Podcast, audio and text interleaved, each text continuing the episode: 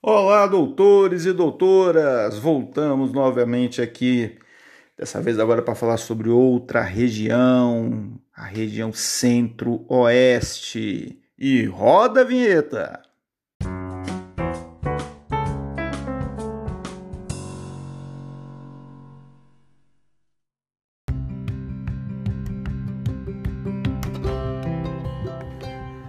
Doutores e doutoras, vamos lá.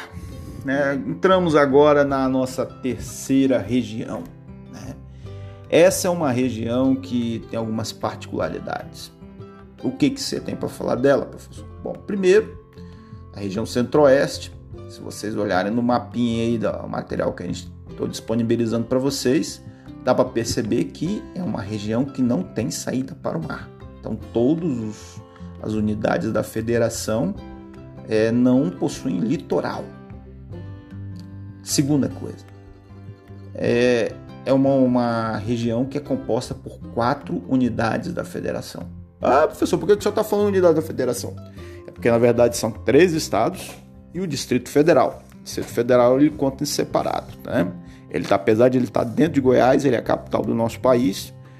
Professor, mas qual a diferença entre Brasília e Distrito Federal? É porque você tem a Brasília, que é a parte central, é onde está o centro do poder, onde tem lá divisão, plano piloto, asa norte, asa sul, onde está a representação do poder executivo, poder legislativo, judiciário e tem as chamadas cidades, satélites que estão no entorno de Brasília. Brasília é um negócio interessante, porque é uma cidade que foi projetada para não ter bairro.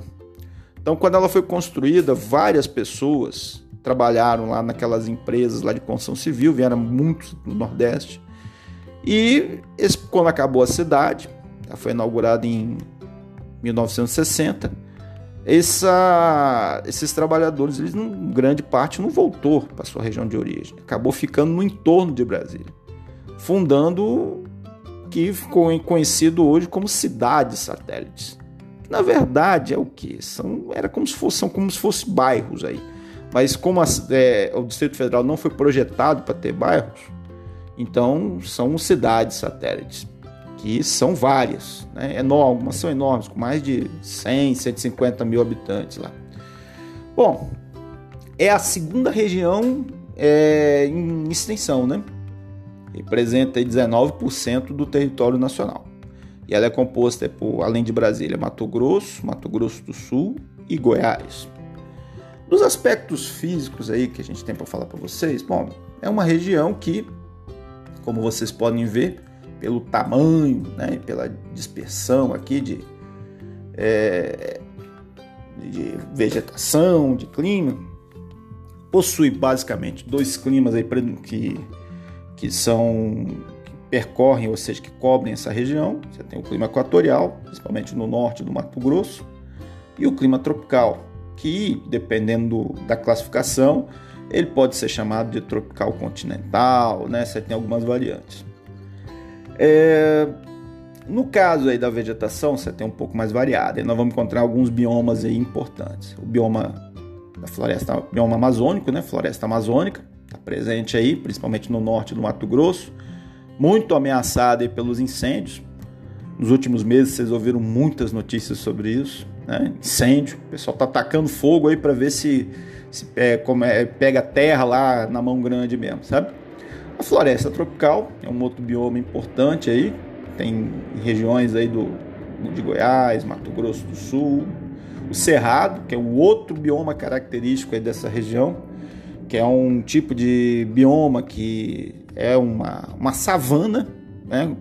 Tal qual existe na, na África, só que tem diferenças de espécies de animais e vegetais. E um outro bioma característico dessa área que é o Pantanal, ou o complexo do Pantanal Mato Grossense.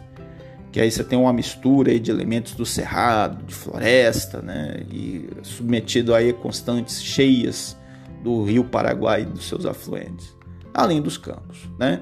Biomas que estão bastante ameaçados aí pela expansão da agricultura e da pecuária. Né? A gente tem que ter um pouquinho de, de discernimento, de noção, de não ver dinheiro só sempre na nossa frente.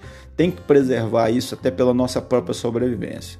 Então, alô o pessoal do Instituto Chico Mendes, pessoal do IBAMA, nossos heróis aí, vamos combater esse pessoal, esse pessoal que fica atacando fogo aí e vamos preservar esses biomas, né? Porque temos que garantir a nossa sobrevivência também.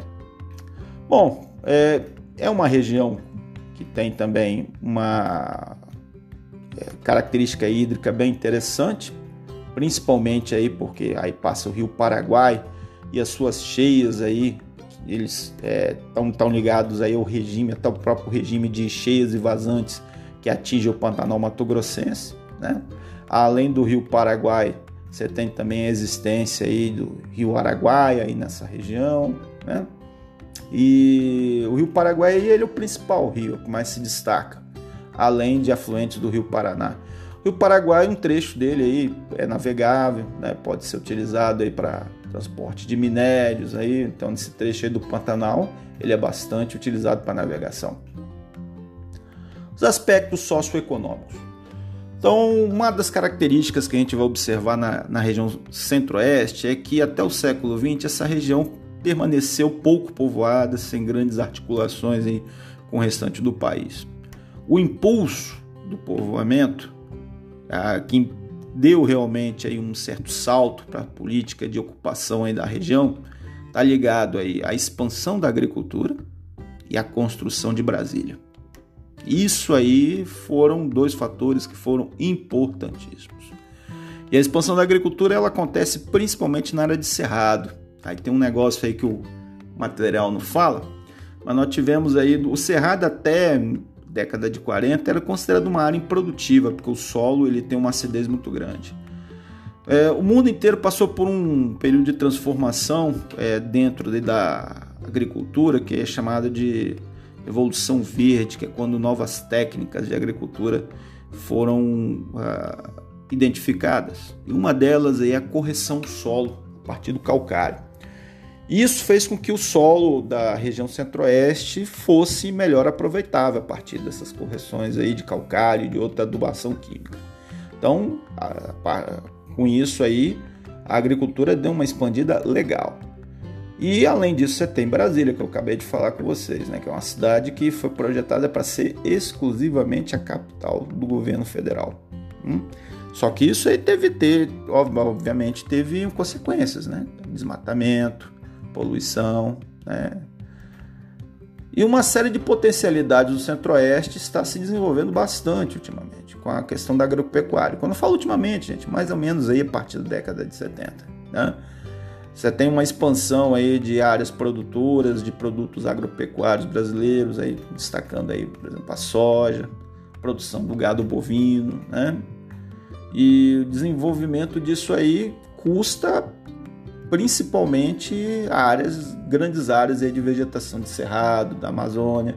Então, há que se ter um certo discernimento e também procurar manter esses, o habitat natural, até mesmo para a preservação de rios, de espécies, né? e da preservação da própria população nativa, né? os indígenas. Vocês têm uma, uma foto mostrando aí, ó, pessoal aí da algumas aldeias aí da, da área do Xingu, né? na área do Mato Grosso, né? estendendo até o Pará, que é uma outra região. Mas não dá para negar a importância do agronegócio. O agronegócio, né, para a região centro-oeste, pode-se dizer que é a base da economia. Aí você tem aí uma grande parcela dessa agricultura que é feita em cima do, da soja, do milho, né, que faz com que o Brasil seja um dos maiores produtores no mundo. Além disso, aí você tem a produção de gado bovino para corte. Aí é, é um negócio aí que o Brasil se destaca bastante também e que vem expandindo. O agronegócio, o próprio nome agronegócio, gente, ele tá, a gente até falou um pouco sobre isso aí quando estudamos no campo, ele está relacionado aí a uma, um termo que é, é, faz referência não somente à produção agrícola e de pecuária, mas também à sua ligação com indústrias que trabalham é a matéria-prima que é produzida pela agricultura e pela pecuária. Então, ao mesmo tempo, você tem aí com a essa produção de rebanho bovino, por exemplo, o um maior frigorífico do mundo, que é essa JBS aí, daqueles dois irmãos lá que parecem dupla de dupla caipira lá, né? À toa que são de Goiás, né? Wesley e Joesley Batista, que estavam envolvidos até um tempo, e estão até hoje, ouvindo umas falcatruas aí junto com, com algumas pessoas aí do, do governo passado, estou falando do Temer, né? E ao que tudo indica também eles não não, tão, não pararam também não. Mas é o maior frigorífico do mundo, né? Então surgiu lá.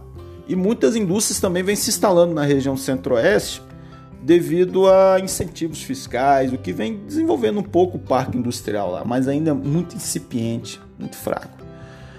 Um dos fatores que fez com que houvesse uma expansão da, da população e também da agricultura é a migração de pessoas da região, principalmente da região sul, tá, gente?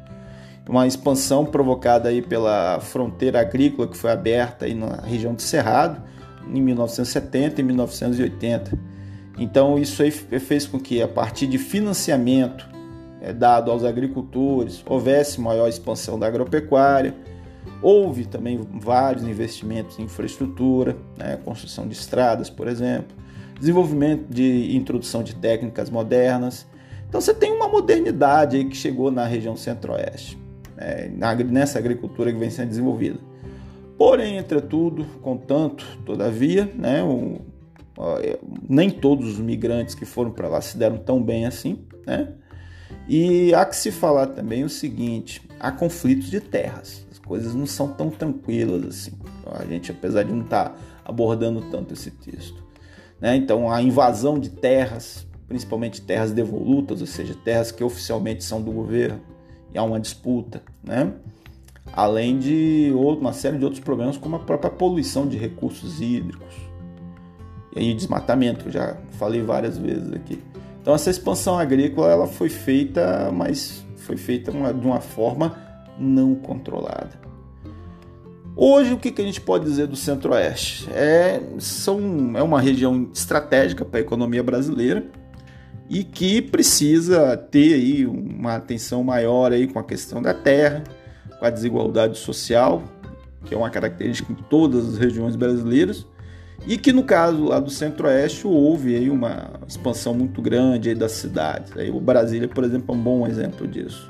Né? O Brasília foi projetada para ter cerca de um milhão de habitantes é, no ano 2000. Já passou e muito isso. Né? Para quem conhece Brasília, um dia vai conhecer, é, é, vai perceber, no dia que for lá, vai ver que é uma cidade que cresceu desordenadamente, apesar de ter sido planejada, aquelas cidades satélites. Isso não foge muito aí com as capitais aí dos outros estados, né? o caso aí de Cuiabá, lá no Mato Grosso, de Goiânia, que também é uma cidade projetada, e de Campo Grande. Bom, por aqui eu vou ficando, né? A gente não tem muita coisa para a gente abordar sobre a região Centro-Oeste. É, vamos ver se a gente faz uma playlist aí também para vocês aí de artistas aí do Centro-Oeste, né? Tem muita coisa, tá, gente? Principalmente de Brasília. Centro-Oeste não é só dupla sertaneja, por favor. Né? Tem mais coisa do que isso aí que vocês podem imaginar. Espero que estejam todos bem e um beijo na alma.